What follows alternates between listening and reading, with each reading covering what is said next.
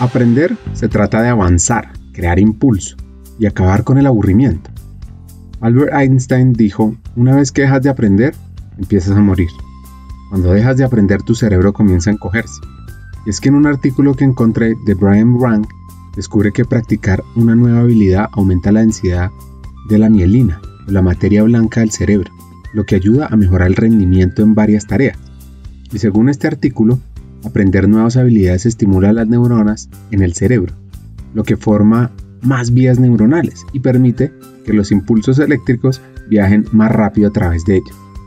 La combinación de estas dos cosas lo que ayuda es aprender mejor, más rápido y así ayudarte o evitar o retrasar la demencia. ¿Cuándo fue la última vez que aprendiste algo nuevo? Porque es que el aprendizaje rara vez es continuo a medida que envejeces, pero Jay Sherry dice que hay una gran necesidad de seguir aprendiendo todos los días. Mira tu trabajo, tus relaciones, en busca de oportunidades para adquirir una nueva habilidad, un nuevo conocimiento, un nuevo hobby. Toma una clase en línea o en persona también. Y a medida que la tecnología está avanzando a ritmo vertiginoso, pues también las carreras comienzan a cambiar todos los días y el aprendizaje aumenta.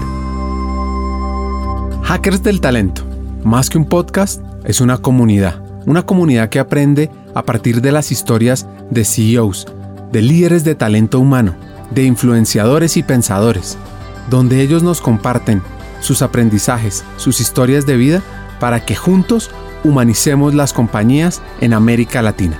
Disfruten el episodio.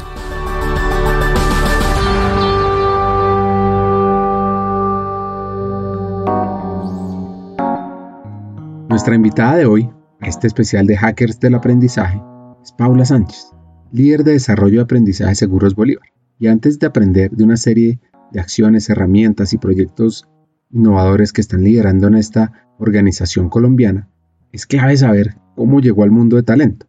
Y les digo, no es un camino tan natural.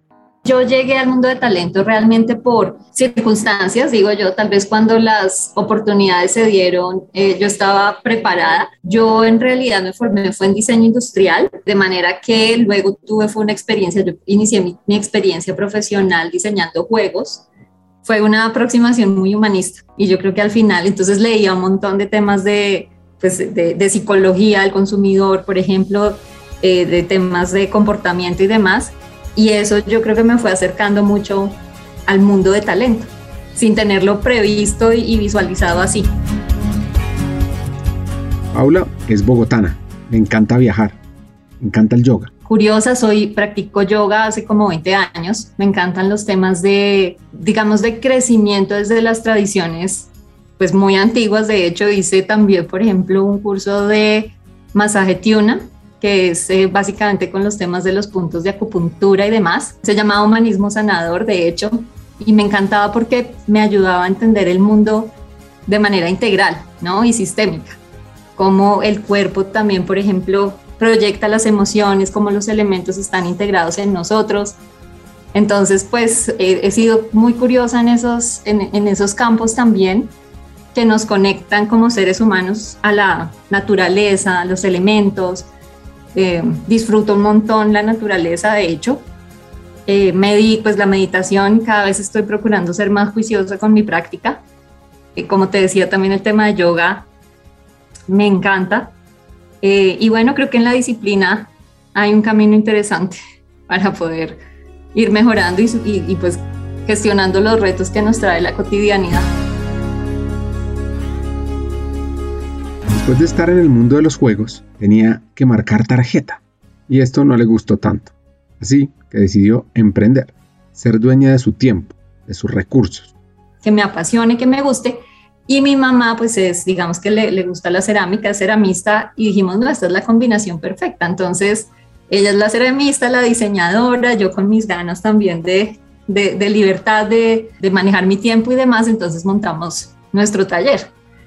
Debo decir que es un, pues es, es muy retador vivir del, del, arte de la cerámica y, y, los, y los procesos de cocción y eso son súper demandantes, eran quemas de 11 horas al lado del, del horno pendientes, pero fue, eso sí es lo que yo llamo eh, aprendizaje on the job, o sea, esto fue investigando, aprendiendo, una cosa como muy científica. pero con lo que aprendí ahí, luego me pude ir a trabajar con comunidades indígenas a la Amazonía. Eh, yo estuve alrededor de tres años trabajando un tiempo con Artesanías de Colombia, otro tiempo con una fundación que apoyaba la comunidad, eh, la Unión Europea.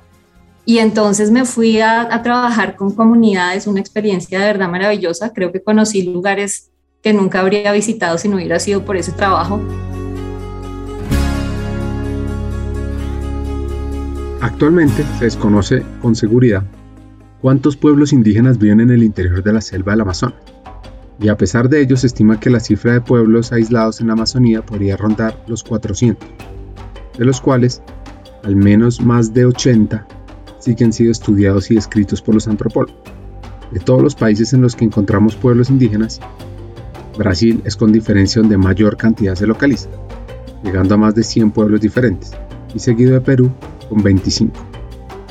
Bueno, no, para mí fue una, era una experiencia que retaba un poco la, la, la, expectativa, ¿no? Yo creo que nuestras comunidades indígenas enfrentan circunstancias muy complejas y entonces de pronto puede uno llegar con un, con un imaginario como muy eh, idílico. La realidad es que hay circunstancias complejas y sin embargo es una manera de, ver el mundo, de percibir el tiempo, de, de, disfrutar la naturaleza y las relaciones muy, muy distinta que para mí fue un aprendizaje súper. Yo recuerdo mucho, pues uno de los paisajes, por ejemplo el Orinoco, es, un, es, es, es una maravilla, es hermoso, el agua transparente, las piedras inmensas. Tú despertarte, pues esto era baño en el río y dormir en chinchorro muchas noches. Eh, entonces, la posibilidad de, de, de, la palabra, de compartir, de contar historias, pues porque estás en unos lugares de verdad pues muy, retirados y demás, entonces aprecias cosas muy distintas a lo que aprecias en la cotidianidad de la ciudad. Y hubo una, una anécdota que siempre la tengo muy presente, yo llegué a un taller y las mujeres no me, pues llegamos al lugar donde había que hacer el taller y las mujeres no me, pues como que ni me determinaban, no me hablaban, a duras penas medio me miraban. Eh, bueno, y eso fue el primer taller. El segundo día un poco lo mismo. El tercer día, pues entonces ya los niños que ya me habían visto varias veces se fueron al río conmigo. Entonces, pues no, ya nos pudimos a jugar en el río y demás. Y al volver, entonces, bueno, ese día las señoras, oh sorpresa, todas hablaban español y todas muy cálidas conmigo, seguramente por el hecho de haber compartido con sus niños. Entonces fue como yo podía ir con mucho conocimiento y con muchas ganas de compartirles ciertas cosas, pero en esas cosas esenciales es donde se construyen los, los vínculos, ¿no? Entonces esa conexión como desde lo más esencial me dejó un aprendizaje muy lindo de, de como de, de, esa, de, esa, de eso esencial que construye relaciones realmente, ¿no? Entonces cuido mucho eso, siempre lo, lo, he cuidado pues en mi vida profesional posterior, pero esa, esa, esa experiencia fue, fue interesante, yo, eso me llamó la atención y también lo, lo que reta querer explicar unos conceptos complejos en un lenguaje muy distinto, tener que simplificar. Entonces, eh, como que todas esas cosas de cómo yo hago para comunicarme con otros, con otros, con unos marcos de referencia distintos, eh, fue toda un, un, una aventura muy bonita de aprendizaje. ¿Y entonces qué pasó? Ok, pues el camino que se generó ahí es, es después de esa experiencia, yo decía, oye, ¿por qué no se comercializan los productos si tiene tanto trabajo? Entonces dije, esto debe ser un tema de comunicación de producto, con lo cual me fui a hacer una maestría a, Milán, estuve un año haciendo una maestría en comunicación de marcas, ¿no?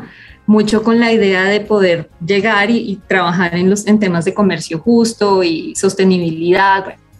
Cuando llegué, estaban buscando en una, en una digamos que una compañía de una unión temporal para Ecopetrol, una persona que tuviera experiencia en, en, trabajo de campo y en comunicación. Y ahí fue que llegué y empecé a trabajar en temas de gestión de cambio, ¿no? Porque tenía esos dos componentes, pues claramente esta, esta experiencia que les cuento de, de la vida con comunidades en la Amazonía, pues me había preparado suficiente para, para pues estar en, en campo y, y demás. Tener esa sensibilidad, como mencionaba antes, de conectar con las personas en sus, en sus realidades. Entonces ahí aprendí de gestión de cambio y después de unos roles que tuve con, con, en el sector de, de, de, hidrocarburos, me llamaron de Seguros Bolívar para implementar eh, o para estructurar el área de gestión de cambio. Ahí empecé, tuve el tema de gestión de cambio, estructuré el área y demás. Después tuve el tema de desarrollo y lo que ahora lidero, que es el tema de aprendizaje. Ese fue un poco la, el puente entre una cosa y otra. La gran reevaluación. Esto refleja un cambio fundamental en las prioridades de los empleados, que se puede ver en una variedad de organizaciones e industrias. Y es que muchas personas han examinado sus estilos de vida, sus valores, sus sueños, y han visto una desconexión entre esos ideales y lo que podría estar ofreciendo su empleador. Como resultado, un número significativo ha renunciado a explorar posibilidades en otros lugares, las empresas enfrentan el desafío de reconsiderar la experiencia de los empleados y el proceso de cambio en sí mismos para ayudar a prevenir más pérdidas. Los profesionales, por ejemplo de KPMG, trabajaron con clientes y se inspiraron en la investigación HR Pathfinders y han surgido las siguientes tendencias de gestión del cambio. 1. Cambio por diseño. Las organizaciones deben hacer la transición de las mediciones estándares de entradas y actividades, velocidad y avances, a un enfoque de resultados basado en la experiencia y esto significa que se espera que los viajes de cambio enfaticen cada vez más las brechas de capacidad y las nuevas habilidades requeridas para ejecutar el resultado deseado. El segundo es cambio por evidencia, y es que el nuevo mundo de cambio está reuniendo diferentes análisis y ciencias del comportamiento para que las intervenciones diseñadas para nutrir nuevas estructuras organizacionales, actitudes y mentalidades se basen en la visión analítica del sistema que se está creando. Plataformas como Microsoft Viva o Workplace de Facebook combinan análisis con colaboración, aprendizaje, análisis de sentimientos, información sobre el flujo de trabajo, y esto se volverá fundamental para dar forma al viaje de cambio a medida que se desarrolla en tiempo real. Y el tercero es cambio por liderazgo. Así que las nuevas habilidades para los líderes se van a dar forma en la arquitectura para el cambio. Probablemente tendrán que ver con el pensamiento de diseño, la narración de historias, conocimiento político, todos enfoques basados en la escucha empática. Y al compartir experiencias, programas y valores, se establecen conexiones más sólidas en la organización y aumentan las posibilidades de comunicación abierta. Y los resultados transformadores se van a obtener cuando los empleados dicen, hicimos esto, en lugar de que los líderes digan, yo hice esto. Pues hoy, Paula, ¿en qué está? Perfecto, pues básicamente hoy estamos, al igual que seguramente muchas compañías, necesitando apoyar a las personas en el desarrollo de destrezas para hoy y para el futuro. Nosotros en, seguros tenemos, en seguros y servicios Bolívar tenemos ahorita tres capacidades que consideramos esenciales. El tema de analítica, digital y tecnología. Y mi rol pues consiste en, en, apalancar y brindar todos los ecosistemas para que esto se dé, adicional pues al, digamos, a la función convencional que venimos haciendo para apoyo a nuestras fuerzas comerciales, para apoyo a nuestras, nuestro talento administrativo y demás. Entonces, es proveer a la organización todos los recursos necesarios para que se puedan dar los procesos de upskilling y reskilling que, que se, se requieren en este momento. Una de las miradas clave en el mundo del aprendizaje es cambiar. ¿Cómo se aborda eso? Pues mira, nosotros digamos que la aproximación que estamos teniendo al, al tema de aprendizaje, y eso es parte de lo que creo que es eh, significativo compartir, es poder tener como una mirada consultiva a los, a los temas de, de aprendizaje. Y esto quiere decir pasar de ser consultores en aprendizaje a ser consultores del desempeño. Entonces, lo que sucede es que a veces a las áreas de aprendizaje acuden pues los negocios, y nos plantean, necesitamos, tenemos una dificultad y necesitamos un proceso de formación, ¿sí? Y la manera como nosotros estamos abordando eso es entrar con detalle, con profundidad y entender realmente todo, como todo el ecosistema, todo el sistema más bien, para ver si lo que se necesita en efecto es formación o si hay otras palancas que hay que mover primero o de manera complementaria para que el aprendizaje realmente surta frutos y efectos, ¿sí? Entonces, nosotros hablamos mucho del, del modelo de 70-20-10 como en su versión más sencilla, entonces que lo, lo formaba, que el aprendizaje con otros y el aprendizaje en el trabajo. Y sí, también estamos muy enfocados en poder brindar herramientas para aprendizaje en el trabajo específicamente, con una mirada muy, muy analítica también de, venga, estamos seguros que la problemática que estamos teniendo es realmente por falta de capacitación o es que tenemos otras variables que tenemos que ajustar también para que haya realmente una mejora en el desempeño, que al final pues es lo que nos moviliza y es lo que estamos buscando, que, la, que las organizaciones pues logren la productividad que, que necesitan. ¿sí? Entonces, ese ajuste en la mirada, como te decía antes, de consultores solo de aprendizaje, es decir, generar unas buenas ofertas de aprendizaje que es fundamental. En mi concepto necesitamos complementarlo con una mirada de, de consultores del desempeño. Es un poco hacia donde hemos llevado o donde hemos mirado el área. Que un consultor de desempeño lo que debe ser capaz de hacer es considerar las distintas variables que puedan estar incidiendo en el desempeño, ¿sí? Entonces, a nivel de, estructura, a nivel de organización, casi que es, es, muy similar tal vez al rol de un business partner, ¿sí? Porque de hecho no es un rol, es una aproximación.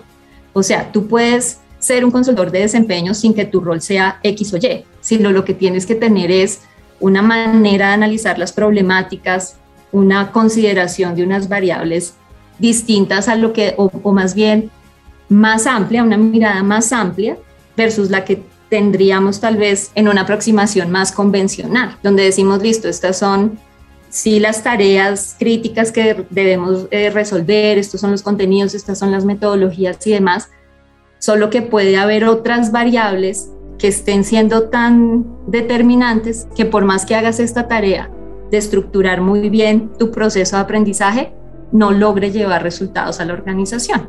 Hagamos una pausa. Pocas veces las organizaciones se enfocan en la cultura de aprendizaje o en el modelo de creación del contenido que sus empleados consumen. La obsolescencia del contenido es el enemigo número uno en los programas de capacitación corporativa. Cerca del 40% del contenido disponible en el mercado no se ha actualizado en los últimos dos años.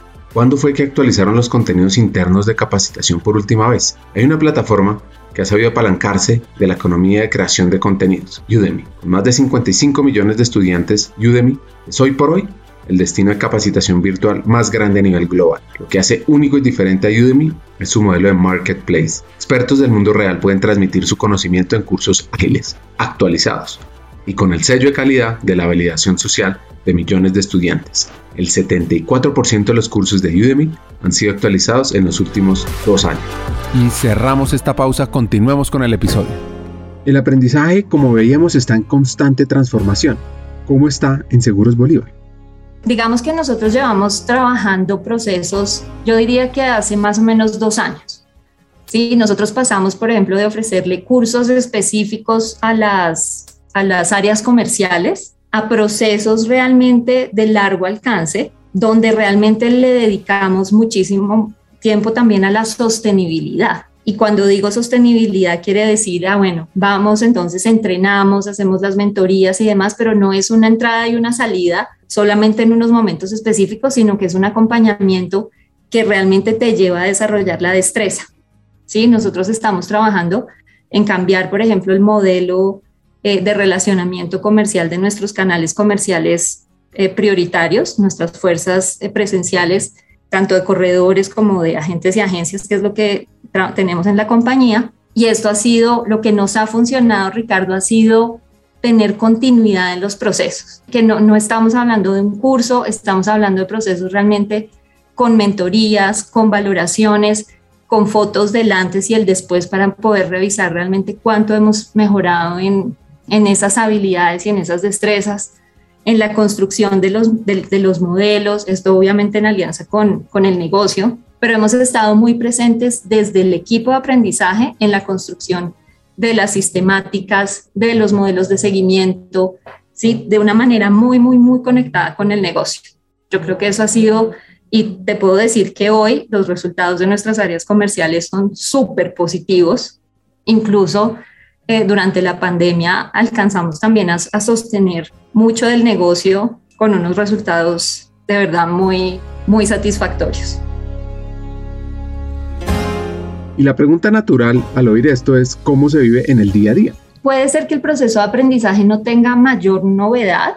La parte que yo digo que es la más crítica es filtrar las, las necesidades que sí requieren ese proceso de acompañamiento y aquellas que no. Entonces te doy un ejemplo. A veces, no, necesitamos, necesitamos recapacitar a los intermediarios, por, por decir algo. Y resulta que cuando fuimos a darnos cuenta, el producto no se estaba vendiendo por otros temas, por temas tal vez de comisiones, por temas eh, pues que el mercado mismo, tal vez la plaza no, no era la que mejor podía recibir ese producto. Entonces, obvio, esto es un trabajo multi, pues digamos que multidisciplinar, no es solamente el equipo de aprendizaje, pero poder poner esas conversaciones muy concretas con ese énfasis de, venga, de verdad la solución a esta situación es un proceso de aprendizaje. Si la respuesta es sí, ok, desplegamos pues como que lo que de alguna manera convencionalmente conocemos, aunque en este caso con el plus de tener unos procesos muy segmentados y de mucho acompañamiento on the job, pero hay situaciones que donde los negocios consideran que la solución es aprendizaje o capacitación y en realidad eso no es así. ¿Sí? Entonces es como el gran insight que creo que nos ha traído muy buenos resultados y esto conecta mucho con, con algo que ha sido también como un norte para mí y es, no, no lo he logrado del todo, no lo hemos logrado del todo, pero sí tiene que ver con escoger pocas cosas de alto impacto que esa mirada estratégica creo que también es muy importante. Así que para todos los hackers que lideran formación y desarrollo, es clave entender la realidad antes de arrancar a formar. Exactamente, así tal cual, Ricardo, es poder, pero entonces establecer esas conversaciones, pues a veces no, no es tan fácil y no es como una aproximación que tengamos desde las áreas de aprendizaje, ¿no? Como que sentimos que si el negocio nos dice es aprendizaje, hay que salir a resolverlo y hay que salir a proponer la mejor alternativa formativa, pero no necesariamente por eso el concepto de consultores de desempeño es tan importante. Ven, es que no es solamente una consultoría para darte una buena solución de aprendizaje, es una, un acompañamiento para ayudarte a ver dónde está realmente la base de tu dificultad o pues que hemos eh, trabajado en seguros y servicios. Aprender es un proceso. Conseguir la información es una cosa, pero poner en práctica los aprendizajes en el día a día requiere tiempo, dedicación y espacios para aplicarlo. Digamos que mucho hablamos también, claro, de microcápsulas de aprendizaje muy a la mano y demás, y sin embargo yo al menos soy una convencida de los procesos. Si tú puedes adquirir rápidamente una información, pero darle como la base a que la persona lo pueda implementar así como, como con, con, más profundidad, a que realmente desarrolle las habilidades, pueden estar estos elementos que sí pueden ser de moda o no. Mi, mi visual sobre el aprendizaje tiene que ver con, se requiere de todas maneras un proceso de consolidación de todas esas cosas que se pueden aprender parcialmente con distintas herramientas, pero al final se necesita algo que que se vuelve la dinámica organizacional.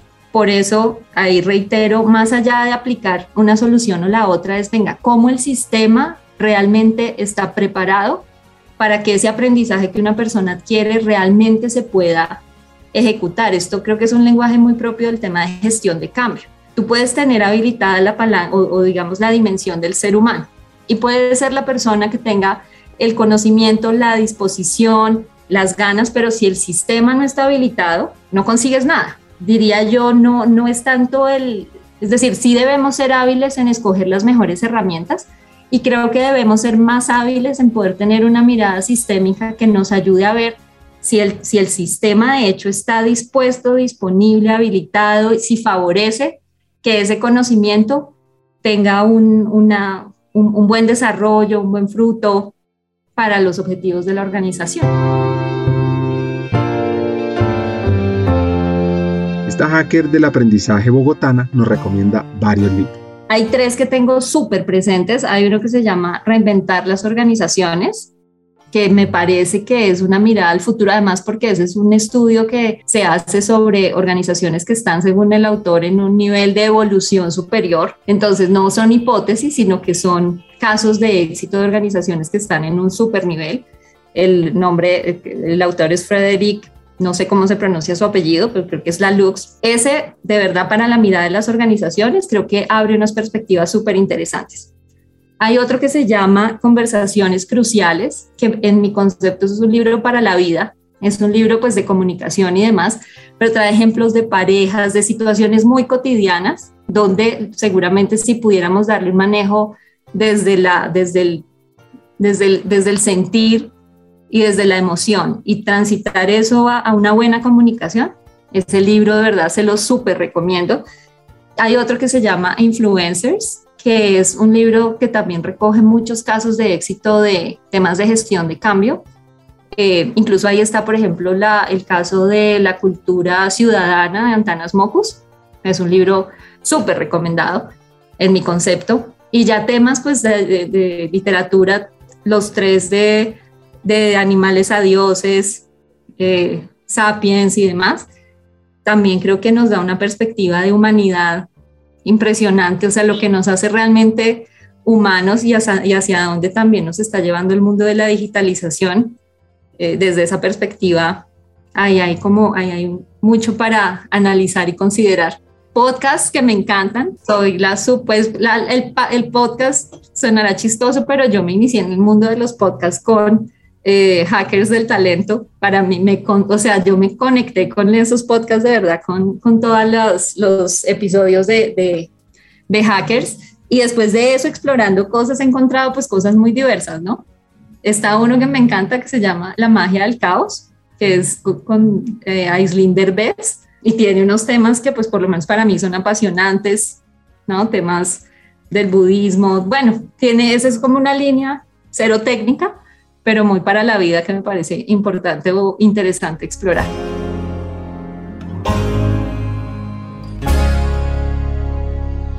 Para ir cerrando el episodio, unos hacks de impacto en la vida personal y profesional que pueden implementar. Es muy alineado a lo que hemos venido conversando y es cómo realmente desde las áreas de aprendizaje podemos ayudar a los negocios a encontrar las verdaderas dificultades en su desempeño.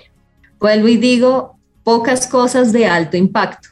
Darle lugar a los procesos. ¿sí? Creo que cada vez somos más inmediatistas en brindamos soluciones maravillosas, pero a veces son efímeras, son demasiado momentáneas y no nos aseguramos de afianzar, de reforzar, de asegurar el desarrollo de las habilidades. O sea, creo que eso necesita proceso y acompañar ese proceso creo que es parte de nuestra gran responsabilidad como líderes de aprendizaje.